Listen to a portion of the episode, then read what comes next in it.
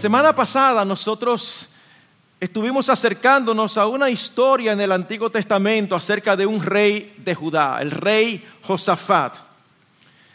Y vimos allí que siendo un buen rey, tenía un corazón inclinado hacia el Señor, hizo muchísimo bien a su nación, sin embargo tenía una gran debilidad o punto ciego, y era su falta de discernimiento a la hora de escoger sus amistades. Es impresionante, porque hay un refrán, ¿verdad?, latino que dice, a las tres es la vencida. En él no se cumplió. No fueron una ni dos, ni siquiera tres veces la que cometió este error y pecado, sino cuatro veces.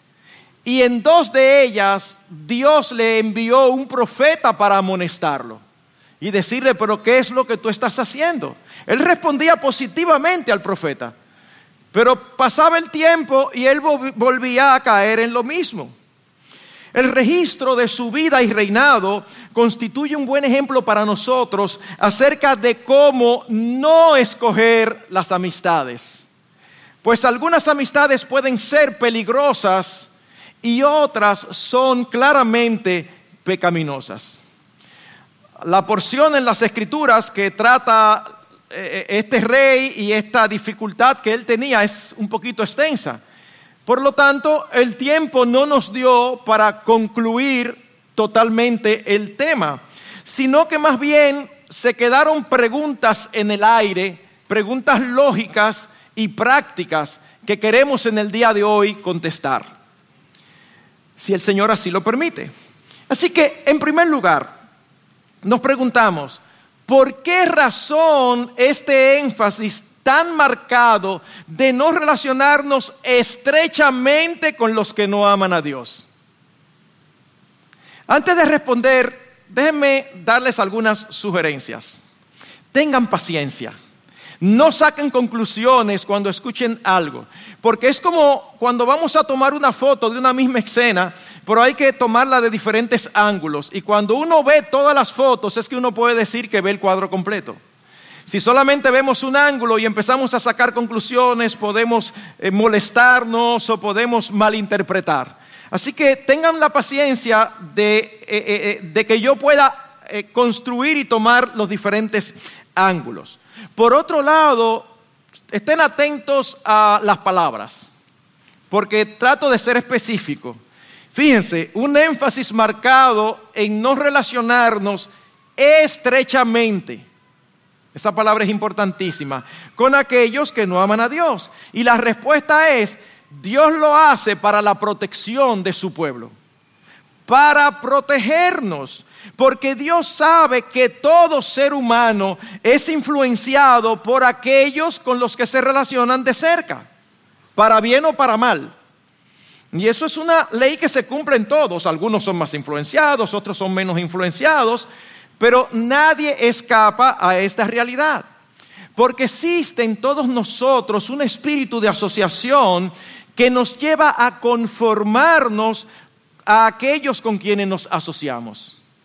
Y si a eso le añadimos el deseo natural con que todos nacemos de ser aceptados y de agradar a los demás, entonces comprenderemos por qué nos influenciamos unos a otros en una relación de amistad. Mientras más estrecha sea la amistad, más fuerte es la influencia. Y esto no es algo que sacamos de un libro de texto por allí que estudia la conducta humana. No, la escritura es abundante en esta afirmación y esta enseñanza.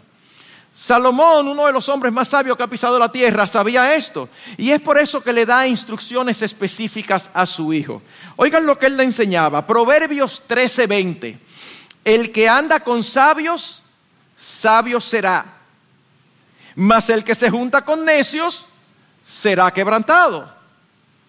¿Por qué? Porque nosotros aprendemos las maneras de aquellos que están cerca de nosotros, así como ellos aprenden las nuestras. Proverbios 22, versículo 24 y 25. No te entremetas con el iracundo, ni te acompañes con el hombre de enojos, no sea que aprendas sus maneras y tomes lazo para tu alma. Luego cuando nosotros vamos al libro de Proverbios, vemos en el primer capítulo cómo un padre le dice a su hijo, ten cuidado con las malas compañías. Y en el Nuevo Testamento, el primer epístola de Corintios, capítulo 15, versículo 33, se nos, dije, se nos dice, no os dejéis engañar, las malas compañías corrompen las buenas costumbres. Hermano, lo que estamos diciendo es que las relaciones muy cercanas, estrechas con no creyentes, nos exponen a sus valores, a su forma de ver la vida, a sus gustos, a sus preferencias y a sus prácticas que generalmente son opuestas a la voluntad de Dios. Y esa exposición puede hacer que empiecen a hallar cabida en nosotros y generalmente de una manera imperceptible prácticas y valores.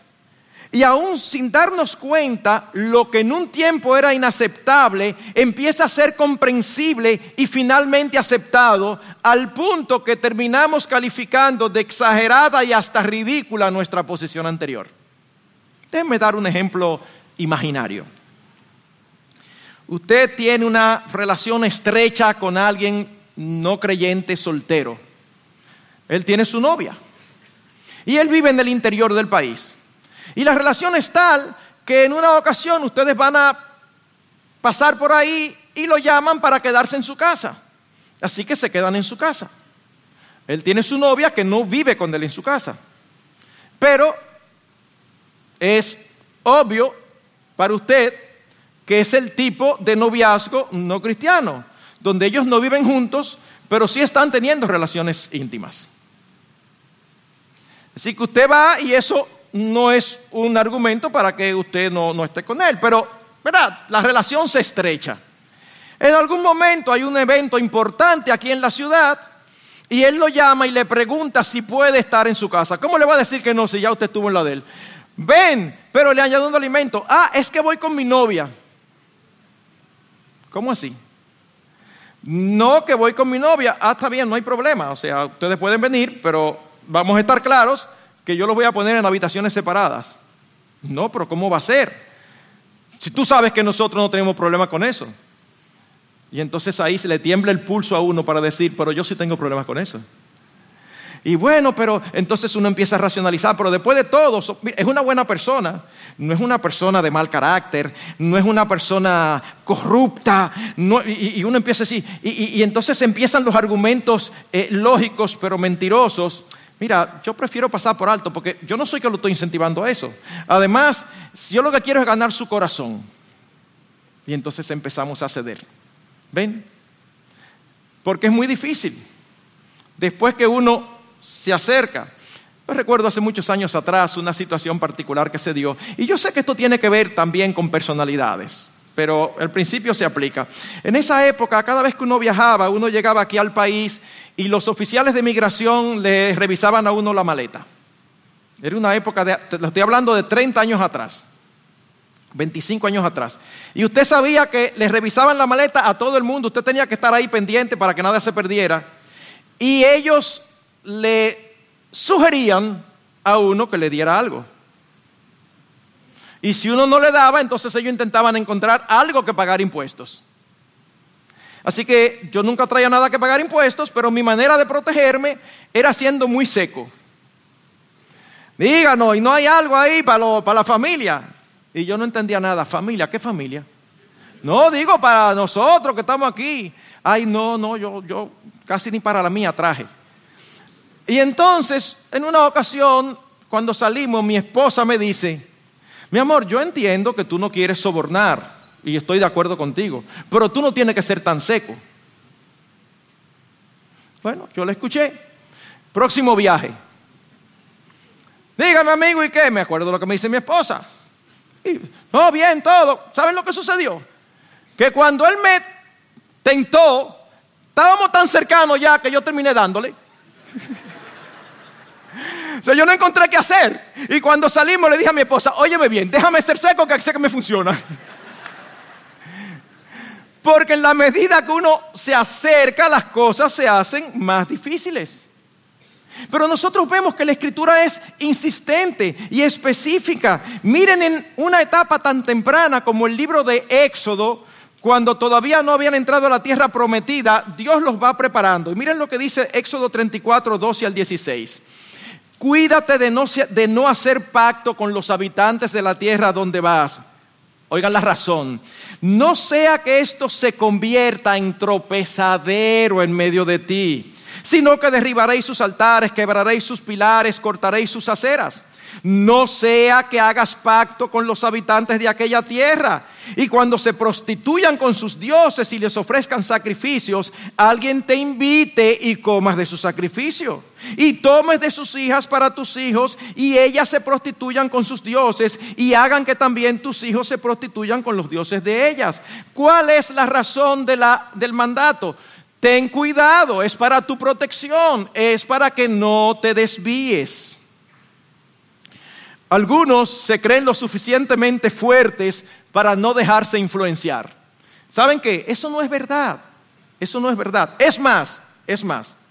Cada vez que yo oigo a alguien diciendo, mira, yo no sé, a mí no me importa la opinión de los demás, yo no me dejo influenciar de nadie, a mí me surge la pregunta, ¿y para qué tú lo estás diciendo? O sea, si, tú no te dejas influenciar de nadie y si no te importa la opinión de los demás, ¿para qué tú estás diciendo? ¿Para que te admiren? Entonces, ¿te importa? Hermanos, todos somos influenciados, algunos más, otros menos, pero todos somos influenciados. Y nosotros tenemos en las escrituras ejemplos reales. No es solamente que se nos habla de que no debemos hacerlo, es que hay casos específicos. En el Antiguo Testamento, en un momento determinado, el rey de Moab, una nación cercana a Israel, quiere que Israel sea maldito. Quiere tener guerra y vencer. Así que llama a un profeta llamado Balaán para que lo maldiga y le ofrece pagarle. Ven, maldíceme a Israel que yo te voy a pagar un buen dinero.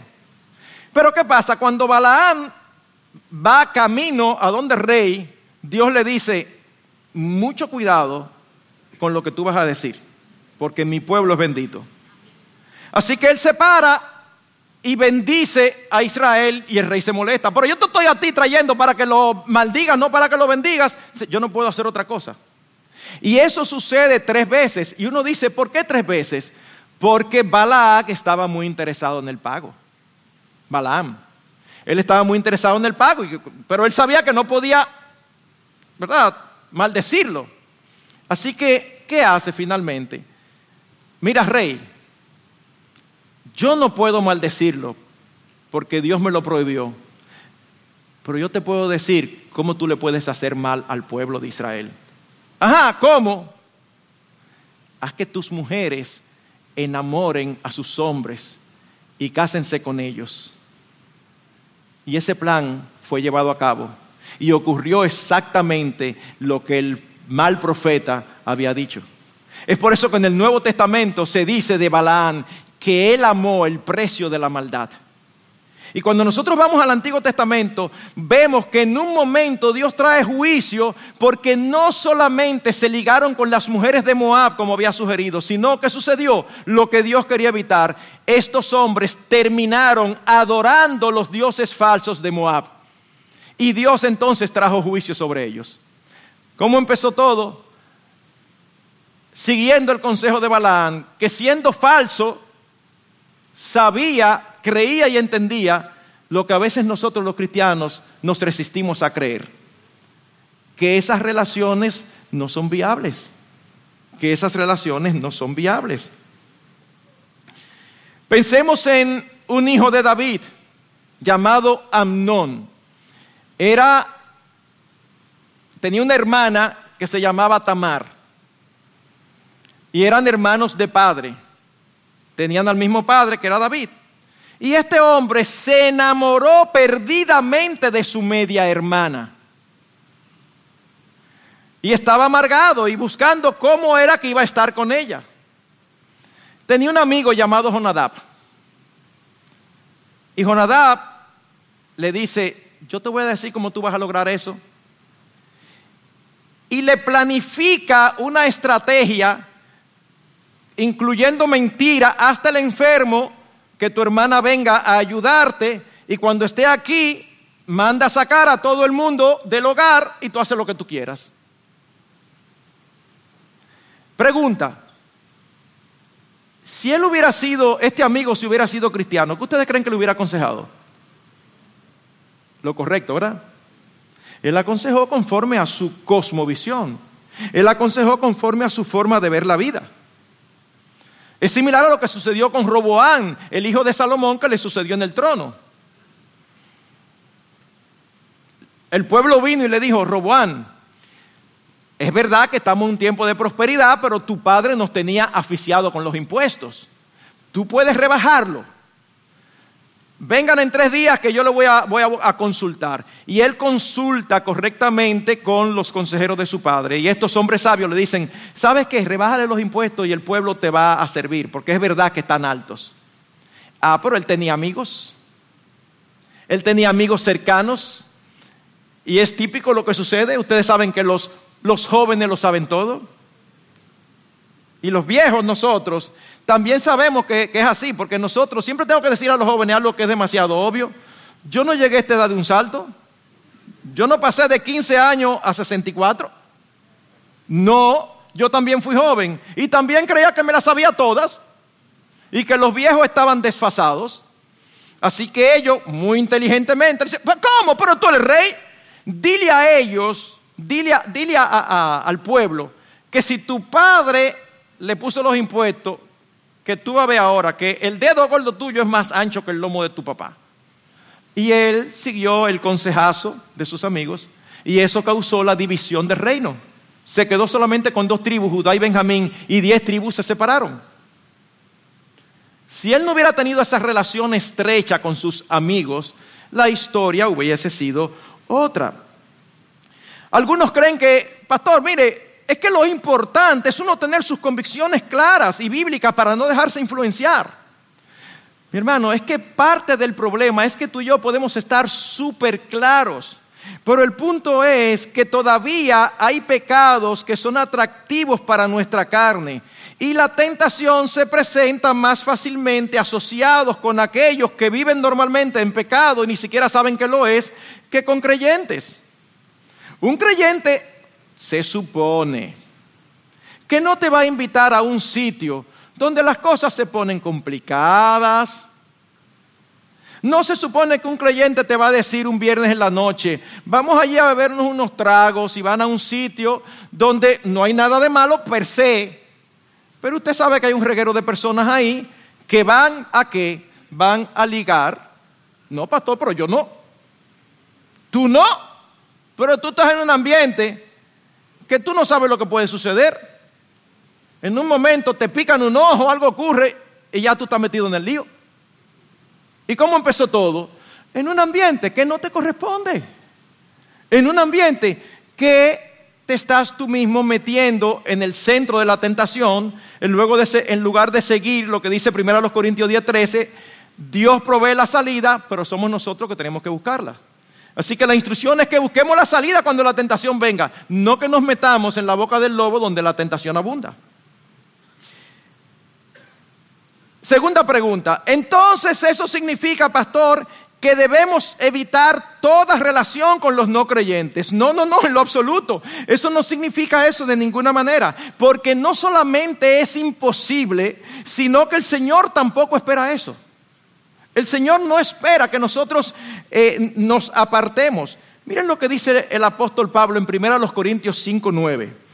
En mi carta os escribí que no anduvierais en compañía de personas inmorales. No me refería a la gente inmoral de este mundo o a los avaros y estafadores o a los idólatras, porque entonces tendríais que salir del mundo. O sea, todos nosotros tenemos relación con personas que sabemos que son adúlteros, algunos sabemos que consumen drogas de manera social. no se nos está mandando a nosotros salir del mundo. Así que lo que Dios desea es que no estemos tan cerca de los que no aman a Dios que podamos ser influenciados por ellos en mayor o menor grado y sin darnos cuenta. De hecho, si nosotros nos ponemos a pensar, existen tres tipos de relaciones o tres tipos de amistad. Existe el tipo de amistad llamado amistad de cortesía. ¿Cuál es esta? Esta es la que nosotros tenemos con todos los hombres, en el trabajo, en los deportes, en los estudios, en el colegio, en la universidad. Tenemos relación, no hay problema, es una amistad de cortesía donde debemos ser amables, donde podemos interactuar, compartimos algunas cosas juntos. Luego está también la amistad de compasión. ¿Cuál es esta? Aquella relación interpersonal que nosotros elegimos con el propósito de hacerle bien al otro. Y no estamos hablando, eh, ay, lo elegimos porque le tenemos pena al pobre. No, no, es, es que algo tenemos que podemos darle y queremos hacerle bien. Y en tercer lugar, y es primariamente la relación que debemos evitar, es la de complacencia. ¿Qué significa? Esa relación de amistad en la que nosotros nos deleitamos, que nos sentimos bien, que cuando estamos solos, aburridos o cansados, pensamos en esa amistad porque eh, la pasamos también juntos bueno, es difícil desde el punto de vista bíblico y espiritual explicar razonablemente las relaciones de complacencia con personas que no conocen al Señor. De verdad, es difícil, es difícil. Oigan lo que dice el profeta Amós capítulo 3, versículo 3. ¿Andarán dos juntos si no estuvieran de acuerdo? No, no, pastor, no hay problema. Él sale a hacer sus cosas, pues yo no salgo con él o con ella. ¿Andarán dos juntos si no estuvieran de acuerdo? Eso no es similar a nuestro refrán que dice, dime con quién andas y te diré quién eres. Porque es difícil que tú andes con un grupo que se caracteriza por cierto comportamiento y entonces tú tienes que estar explicando a todo el mundo que sí, que ese es tu grupo, pero que tú no haces lo que ellos hacen. La pregunta, entonces, ¿por qué sigues ahí? Ahora, si esto es así con las relaciones de amistad, nos preguntamos, ¿cuánto más no lo será con las relaciones de noviazgo y matrimonio? Y eso nos conduce a nuestra tercera pregunta. Las relaciones de noviazgo y matrimonio con inconversos, ¿son solo peligrosas o son pecaminosas? sin lugar a dudas, son pecaminosas. De Génesis a Apocalipsis es la enseñanza general de la Escritura. Y tenemos ejemplos de sobra. Tenemos instrucciones específicas y tenemos ejemplos bíblicos. ¿Usted recuerda el caso de uno de los jueces en el periodo de los jueces más conocidos? El caso de Sansón. ¿Cuál era parte del problema de Sansón? Que terminaba siempre enamorándose de una filistea. Y los padres le decían, pero no hay mujeres en el pueblo de Dios, ¿por qué tú tienes que ir a buscar mujeres paganas? Y nosotros sabemos cuál fue el fin de Sansón. El Señor en la Escritura muestra claramente que ese fue parte de la causa de su caída. O pensemos en alguien tan sabio como Salomón.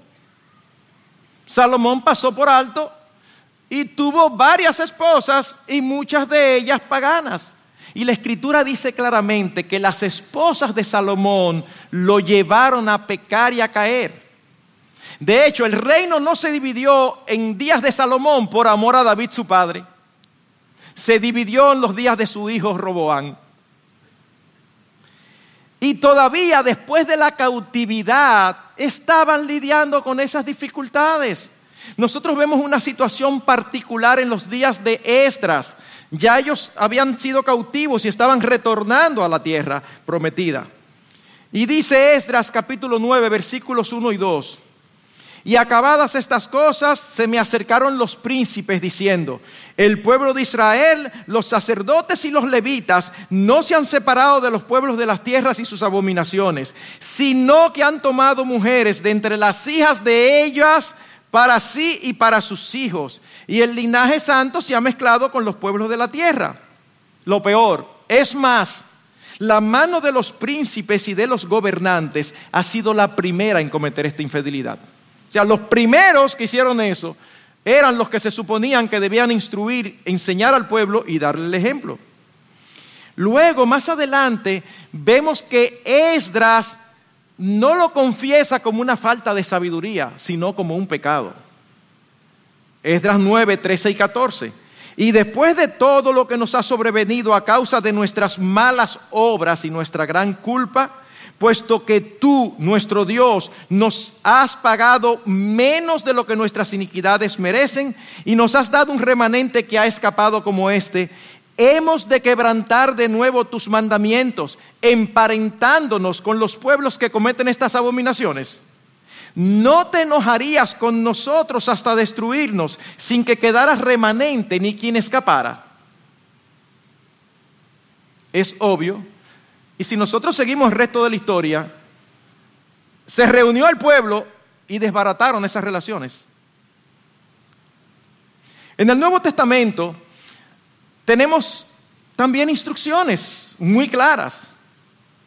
Uno puede discutir si ese famoso texto de 2 Corintios 6, 14 a 17 se está refiriendo a las relaciones románticas. Y yo les diría de antemano, no, no se está refiriendo principalmente. Pero las implicaciones de las declaraciones y las comparaciones que hace, ¿cómo las explicamos?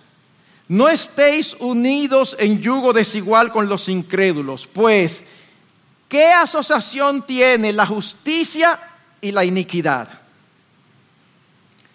¿O qué comunión la luz con las tinieblas? ¿O qué armonía Cristo con Belial? ¿O qué tiene en común un creyente con un incrédulo? Miren, de la manera más suave posible es la última comparación que hace, pero es una comparación similar a las anteriores. La unión tan estrecha de un creyente y un incrédulo para explicarla es lo mismo que tratar de explicar la unión de luz y tinieblas. Y aunque no está aquí, de agua y aceite. No. Pero no solamente ese texto, sino que en 1 Corintios capítulo 7, versículo 39, dice el apóstol Pablo, la mujer está ligada al marido mientras vive, pero si el marido muere, está en libertad de casarse con quien desee. No termina el versículo ahí. Dice, solo que en el Señor. Tú enviudaste, estás libre de casarte con quien tú quieras, en el Señor. ¿Qué significa eso? Con un creyente. Con un creyente. No olvidemos esto. Ante Dios solo existen, ante Dios, dos grupos de personas, solamente. Los que le creen y por tanto le obedecen y los que no le creen y por tanto viven para sí mismos. Esa es la manera más suave de expresarlo. Los que son sus hijos y los que no lo son. Juan, conocido como el apóstol del amor, dice en 1 de Juan 3:10, en esto se reconocen los hijos de Dios y los hijos del diablo. Todo aquel que no practica la justicia no es de Dios, tampoco aquel que no ama a su hermano. Y no sé a ti, pero uno se impresiona un poco cuando el profeta del amor dice, solamente hay dos tipos de personas sobre la faz de la tierra, o tú eres hijo de Dios o tú eres hijo del diablo. Uy, suena como, suena como, como peyorativo, suena como, como complicado, pero eso es lo que la Biblia enseña. Y eso nos conduce a nuestra cuarta pregunta. ¿Significa esto entonces que debemos menospreciar a los que no conocen al Señor y vernos como superiores? No, tampoco, de ninguna manera. De hecho, si estuviste aquí la semana pasada, podrás recordar que al final yo dije, bajo ninguna circunstancia los creyentes debemos creer que somos mejores o superiores. Somos iguales. La única diferencia inmensa, pero una gran diferencia, es que la gracia de Dios abrió nuestros ojos para que entendamos el Evangelio. Y fuimos comprados con su sangre, rescatados, se nos dio una nueva naturaleza que ahora es capaz de obedecerle. Pero si nosotros queremos ser específicos, pudiéramos decir que los creyentes no solamente no somos mejores, sino que posiblemente somos peores. Porque en el Antiguo Testamento cuando se refería a Israel decía, yo no lo escogí a ustedes porque ustedes son lo más grande, ustedes son lo más insignificante. me dijo insignificante. Señor, dime lo que sea, pero quiero estar contigo. Y cuando vamos al Nuevo Testamento vemos algo similar. En Corintios diciendo, ustedes no son lo más eh, eh, eh, ni lo más noble. Es más, Dios escogió lo débil para avergonzar a lo fuerte. Lo que no es para avergonzar a lo que es. O sea que si tú y yo fuimos llamados y elegidos por Dios para salvación, no te creas que, éramos la gran, que es porque éramos la gran pieza. Tú eres salvo. Tú no eras de lo mejor, ni yo tampoco. Así que no tenemos razones para considerarnos más. Los creyentes debemos reflejar a Cristo y como tales debemos ser gentiles, amables y considerados en nuestro trato con todos. Dice Filipenses 4:5 en Reina Valera, vuestra gentileza sea conocida de todos los hombres. Déjenme expresarlo de otra manera.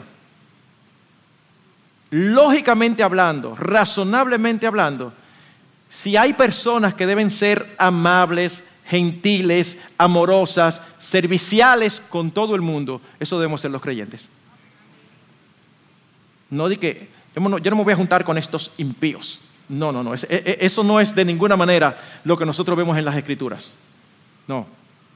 Significa entonces, ¿qué es lo que significa?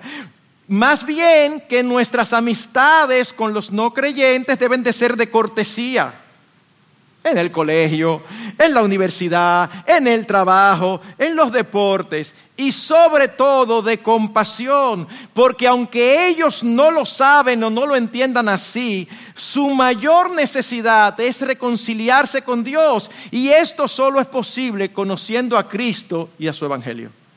Solamente. Algunos usan mal, pero muy mal, el ejemplo del Señor. Usted debe haber oído esto casi seguro. Estos creyentes que tienen una vida que no se diferencia en nada a los, de los que no son creyentes. Y cuando uno le dice, pero ¿qué, ¿qué tú haces en ese sitio? ¿Qué es lo que tú estás buscando ahí? Dice, oh, pero el Señor se juntaba con pecadores. Y generalmente lo dice en un contexto de, de una celebración, de un fietón de eso, donde hay de todo y se ve de todo. Y entonces citan al Señor. Pero espérense, es verdad que el Señor estaba en esos contextos, pero el Señor estaba en esos contextos con un solo propósito, predicar el Evangelio del Reino. Tú tuviste, sí, ¿qué tú predicaste? No, pastor, pues usted sabe a que ahí ni se puede hablar porque la música es tan alta. Entonces no, diga, no, no el ejemplo de Cristo.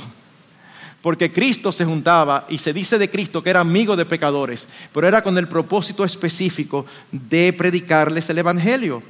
Nuestras relaciones cercanas, perdón, cercanas de amistad con no creyentes deben tener como principal objetivo el deseo de alcanzarlos con el Evangelio de Jesucristo. Es decir, amistades de compasión para hacerles bien. Alguien lo expresó de la siguiente manera. La única razón para mantener una relación estrecha con inconversos es con el fin de llevarlos a los pies de Cristo. Cualquier otra razón es peligrosa y puede tener consecuencias fatales para nuestra vida y nuestra posteridad. Quizás algún creyente muy influenciado por la cosmovisión actual o quizás algún no creyente presente aquí piense, ¿Y por qué el creyente tiene que tratar de imponer sus convicciones religiosas a otros?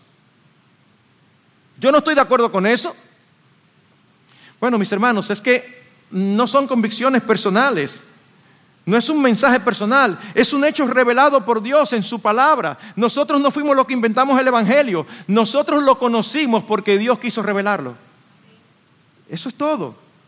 Yo recuerdo hace un tiempo atrás que Suel usó una ilustración y, y, me gustó tanto y creo que es tan apropiada. Él decía, cuando un piloto anuncia a los pasajeros que se amarren el cinturón de seguridad porque están a punto de aterrizar, él no se está imponiendo sobre ellos, sino compartiendo un anuncio que puede evitarles un daño o incluso salvarles la vida. Ser intencionales en aprovechar todas las, oportunidades para predicarles el Evangelio de Jesucristo a aquellos que están en el mismo lugar donde tuvimos tú y yo una vez y de donde el Señor nos sacó, no es una imposición, es una misericordia, es una ayuda, es un, aviso, es una advertencia. En nuestras relaciones con no creyentes debemos tener mucho cuidado que el temor o la vergüenza nos impidan en ser claros al exponer verdades que pueden ser ofensivas, pero que son necesarias porque son parte integral del Evangelio. Todos somos pecadores. Pastor, pero es que no lo entiende. Si yo le digo que ese es pecador, se ofende. Dice, ajá, porque yo soy... Mira, dilo de la manera más graciosa posible. Lo que no tenemos la excusa es de no decirlo. Porque eso es parte del Evangelio. ¿Qué es el Evangelio? Las buenas nuevas. Y no puede ser buenas nuevas sin entender primero las malas. Las malas son que tú y yo somos pecadores y que estamos perdidos y que no podemos hacer nada para alcanzar salvación. Por eso Cristo vino a morir en lugar, sustitución de todos aquellos que creen en Él. Él hizo lo que para nosotros era imposible. La ira de Dios está sobre todo el que no se ha arrepentido. Tú, eso es lo que no, me gusta, que, ustedes quieren predicarle a uno metiéndole miedo. Mi hermano, yo puedo entender e, esa, esa interpretación, pero sería una crueldad de parte nuestra no decirte lo que la Biblia dice, que Dios está airado todo el tiempo contra el que no se ha arrepentido de sus pecados. Pero yo he escuchado que Dios es amor. Sí, claro que sí. Y precisamente por ese amor fue que mandó a su único hijo a morir. ¿Sabe por quién? Por gente que valía la pena. No. Por personas maravillosas, menos. Bueno, pero por lo menos por gente que lo estaba buscando. Tampoco. Por enemigos. Por enemigos. Éramos enemigos de Dios. Y Él, por ese gran amor, decidió enviar a Jesucristo a pagar el pecado de aquellos que habían de creer. Así que no debemos intentar hacer el mensaje del Evangelio más potable, rebajando sus demandas u omitiendo elementos importantes para evitar una mala reacción. Créanme, créanme. Yo estoy aquí parado y estoy tratando, estoy luchando con no ser ofensivo innecesariamente. Y estoy luchando con ser fiel a la palabra de Dios. Porque puedo irme a tratar de que nadie se moleste al precio de no decir lo que la Biblia dice. O puedo hacer como algunos hacen, que toman las escrituras para pa, pa, pa, abofetear a todo el mundo. Ambas cosas son realidad. Es frecuente, por otro lado, escuchar a los nuevos creyentes preguntar si deben alejarse de sus amigos cuando se convierten. Pastor, pero mire, yo vengo del mundo, yo tengo muchísimos amigos, ¿qué hago ahora? ¿Me alejo? Respuesta que generalmente le damos, no, no tienes por qué alejarte. Aprovecha ahora la oportunidad y sé fiel en predicarles el Evangelio. Ajá, ay, qué bien. Pero te advierto, si eres fiel en predicarles el Evangelio, posiblemente sean ellos los que se alejen de ti. De hecho, de hecho, cuando un no creyente tiene una amistad estrecha contigo y se siente súper cómodo y súper nice, al menos evalúate si tú estás siendo todo lo fiel que deberías. Fíjense, no estoy diciendo que siempre en todos los casos porque tú no le predicas el Evangelio, no, pero evalúate. Porque normalmente el Evangelio causa reacciones, o de rechazo o de receptividad. Es difícil mantenerse indiferente a la palabra y al poder del Evangelio. Generalmente, no, perdón, el Señor nos salva y nos deja en el mundo. No para que hagamos tres enramadas y compartamos solamente entre nosotros los creyentes, sino para que seamos sal y luz en medio de un mundo en tinieblas. Y esto es imposible hacerlo sin relacionarnos en algún grado con aquellos que no creen. Sí, pastor, yo entiendo eso, pero el punto es, ¿en qué grado? bueno, debemos pedir sabiduría al Señor para ser equilibrados. Por un lado, en sentido general, es más fácil testificar a personas que hemos ganado su confianza que a desconocidos. Tú puedes testificar en un carro público, en el avión, pero a veces la gente dice, ¿y qué es lo que se cree este? Es más fácil cuando tú has ganado cierta confianza y para eso hay que establecer cierta relación. Pero al mismo tiempo y en el otro extremo me llamó muchísimo la atención cuando nosotros tuvimos aquí la, conferencia de Living Waters de personas que son especialistas y que se concentran, su ministerio se concentra exclusivamente en cómo alcanzar a los perdidos con el Evangelio. Y saben una cosa que dijeron ellos varias veces, al punto que yo la noté. Ellos decían, repetidamente que mientras más cercana es la relación, más difícil se hace compartir el Evangelio. Uy, el equilibrio no es fácil. Ahora, no olviden el punto y la, y la pregunta que estamos contestando. Eso significa que nosotros debemos mirar así a los inconversos. No, no, no, no.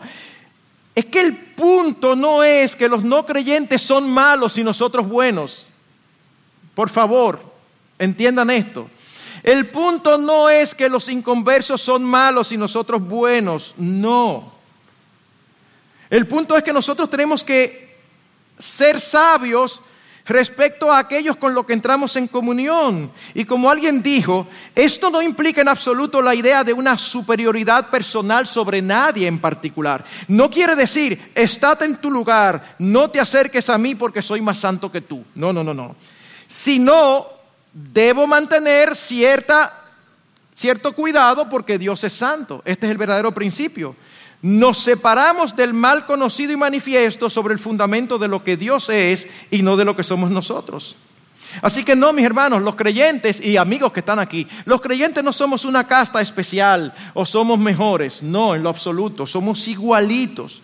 La única diferencia es que la gracia de Dios ha abierto nuestros ojos y en algún momento de nuestras vidas, por su misericordia, dijimos, Señor, reconozco que estoy perdido y reconozco que no tengo forma de resolver el problema de relación contigo.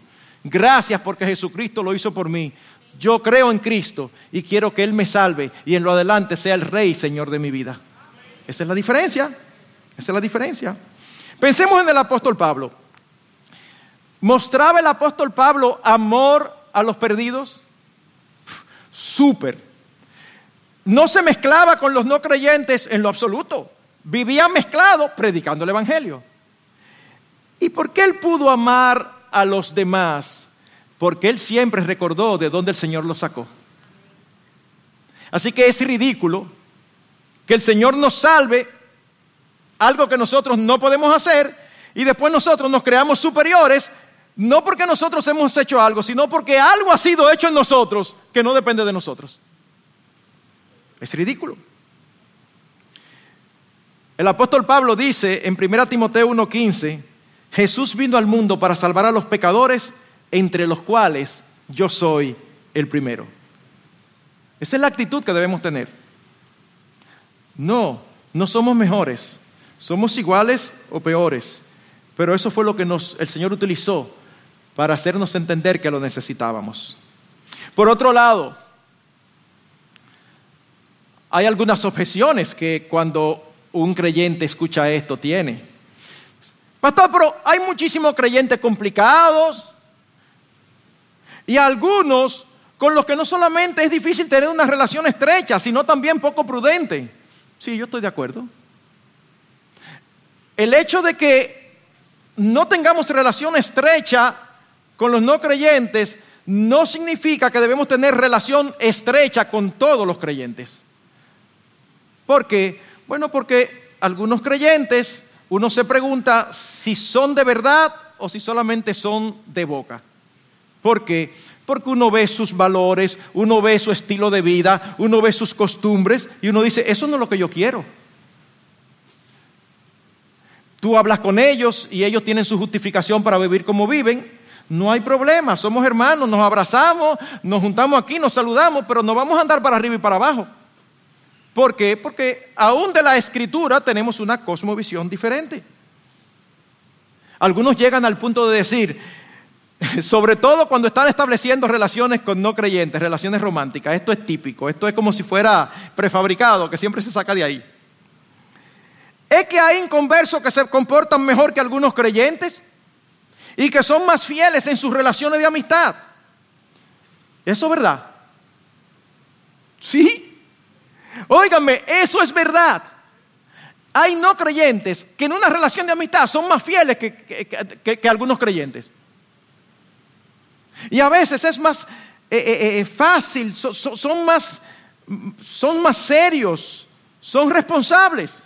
Es más, ese es el tipo de incrédulo que a veces cuando uno está hablando de él, los creyentes dicen, wow, pero es que fulano o fulana de tal tienen tanta gracia común. Óyeme, a él nada más le falta convertirse. Entonces nosotros decimos, tú ves, y si lo único que le falta es convertirse.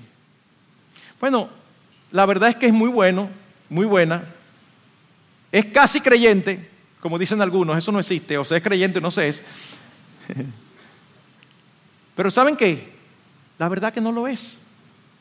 Y si no lo es, la Biblia dice, no yo, que es un enemigo de Dios. Mis hermanos, mis amigos, la Biblia dice, no yo, no es un invento, no es una interpretación, que el que no cree al Señor es su enemigo. Cristo mismo dijo en un momento, el que no está conmigo contra mí es. Ay, pero qué exagerado. Pregunta, ¿tú estás con Cristo?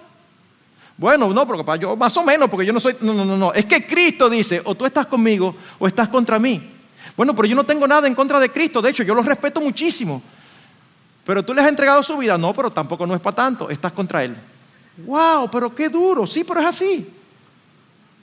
Romanos 5:10, hablando de nosotros como éramos antes, como son todos los hombres. Si cuando éramos enemigos fuimos reconciliados con Dios por la muerte de su Hijo, mucho más habiendo sido reconciliados seremos salvos por su vida. Y pudiéramos seguir citando textos. En Colosenses 1, 21, 22, Reina Valera dice, y a vosotros también que erais en otro tiempo extraños y enemigos en vuestra mente, las Américas dice, erais de ánimo hostil. Santiago 4:4, almas adúlteras, ¿no sabéis que la amistad del mundo es enemistad contra Dios? Uf. Yo no sé si usted ha pensado en esto, pero permítame hacer una ilustración, a ver si tratamos de entender. Imagínese que usted tiene una muy buena relación con su padre terrenal. Muy buena relación. Y hay una enemistad fuerte entre su padre terrenal y una persona. Y esa enemistad no es por algo que su papá haya hecho, sino que usted sabe evidentemente que esa enemistad es por algo que esa persona ha hecho o no ha hecho con su papá. Y ahora resulta que esa persona es su pana full.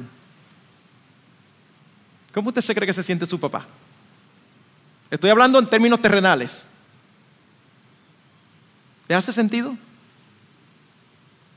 Es enemigo de Dios, no quiere creer en Jesucristo. No, no, todavía no hay problema. Y ese es con quien yo voy para arriba y para abajo con todo. Ese es con el que yo disfruto todo tipo de salidas. Ese es mi mejor amigo. ¿Cómo se explica? Es cierto que hay algunos profesantes que son peores que algunos inconversos, pero hay instrucciones específicas en la palabra para ello. Dice el apóstol Pablo, en efecto se escribí que no anduvieres en compañía de ninguno que, llamándose hermano, es una persona inmoral o avaro o idólatra o difamador o borracho o, o estafador. Con ese ni siquiera comáis. O sea, tú puedes relacionarte en cierto grado con un adúltero, con un fornicario, pero dice, pero si ese que te está relacionando dice que es creyente, no, con ese ni comas. ¿Ven? Hay instrucciones específicas, porque ese no se supone que lo haga. Otra pregunta entonces surge, pastor, ¿y qué hacemos entonces con los familiares inconversos? Porque una cosa son los amigos, que son las amistades estrechas que nosotros decidimos, pero hay relaciones de familiaridad que tienen que ser estrechas yo tengo que tener una relación estrecha con mis hijos, sean inconversos o no. Y si yo tengo un esposo o una esposa no creyente, porque me convertí en un momento determinado y él o ella no se han convertido, yo tengo que tener una relación estrecha. Bueno, mi hermano, ¿qué se hace? cumplir con lo que se espera de nosotros según los lazos creados por Dios soberanamente para con ellos. Es más, una mujer o un hombre que se convierte y su cónyuge no, el cónyuge debe ser evidente para el cónyuge que es un mejor esposo o una mejor esposa. Porque una de las características del creyente es que ya no vive para sí como vive todo no creyente, sino para aquel que murió y resucitó por ellos. Así que ahora es una esposa no peleona, es una esposa que se somete al liderazgo de su esposo, es un esposo que ama a su esposa, que le sirve, no es abusador, no es indiferente, no es pesado, pero no negocia con los aspectos esenciales del Evangelio. Así que va a resultar al cónyuge no inconverso mejor o peor dependiendo del estilo de vida. Si es alguien que vive inmerso en el pecado, va a encontrar que peor, ah, pero ahora esta mujer no hace nada. Pero si es un matrimonio normal, moralmente estable, va a decir, oh, pero me cambiaron la esposa. Mira, ahora qué tranquilita está esa muchacha que vivía peleando. Esos, de esos familiares son importantes. Ahora es importante también que entendamos que no es la misma la relación con nuestros cónyuges, con nuestros hijos o hermanos, que con primos, sobrinos o tíos, por ejemplo. El grado de cercanía es diferente y debemos pedir al Señor mucha sabiduría para saber qué tan cercana o estrecha debe ser la relación más allá de lo que está implícito por el parentesco. Conclusión, conclusión. Las amistades estrechas nos influencian. Y por lo tanto, es muy importante que sepamos elegirlas. Hay amistades que son peligrosas y hay otras que son pecaminosas. Nosotros debemos de buscar aquellas que nos ayudan a crecer. Maurice Roberts dice, nuestros mejores amigos son aquellos cuya compañía nos da temor de pecar. Y luego añade, algunos hombres sacan lo mejor de nosotros, mientras que otros extraen de nosotros lo peor.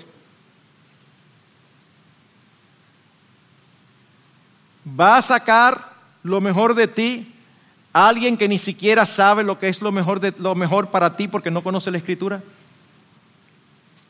Nosotros debemos tener deberíamos tener el sentir del salmista en el Salmo 16.3 cuando dice, en cuanto a los santos que están en la tierra, y se refiere a los creyentes, ellos son los nobles en quienes está toda mi delicia. O como traduce Reina Valera, para los santos que están en la tierra y para los íntegros es toda mi complacencia.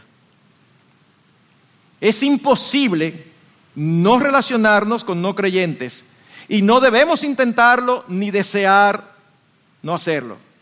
Debemos hacerlo con gracia, debemos hacerlo con gentileza, debemos hacerlo con educación, debemos hacerlo con un espíritu de servicio, debemos hacerlo con amor. Pero hay un límite, hay un límite. Porque si no conocen al Señor, la Biblia dice que son enemigos de Dios. Así que el gran reto que nosotros tenemos por delante como cristianos en las relaciones es ser distintos sin aislarnos. Y el camino más seguro en todo tipo de enseñanza es seguir el ejemplo de nuestro Señor Jesucristo. ¿Saben lo que se decía de Jesucristo? Se decía en los evangelios que es amigo de pecadores y en Hebreos que era apartado de los pecadores. Y entonces, ¿cuál de los dos? Ambos, ambos, amigos de los pecadores, pero apartados de los pecadores. Para esto se necesita gracia, para esto se necesita sabiduría y para esto se necesita humildad, para someternos a la voluntad de Dios por encima de nuestros deseos, de nuestros sentimientos o de nuestras emociones. Que el Señor nos ayude a hacer sal y luz, porque si se piensa que lo que aquí estamos diciendo es que los creyentes debemos de estar rechazando a los inconversos, y mira, yo te voy a hacer caso a ti por pena, entonces no, no nos estamos entendiendo. No estamos entendiendo. No, es que yo estoy para servirte, pero servirte con el Evangelio y tratar de, dar de gracia lo que de gracia he sido recibido. Una relación más estrecha que me someta a tus valores, a tus prácticas, eh, eh, ya es peligrosa.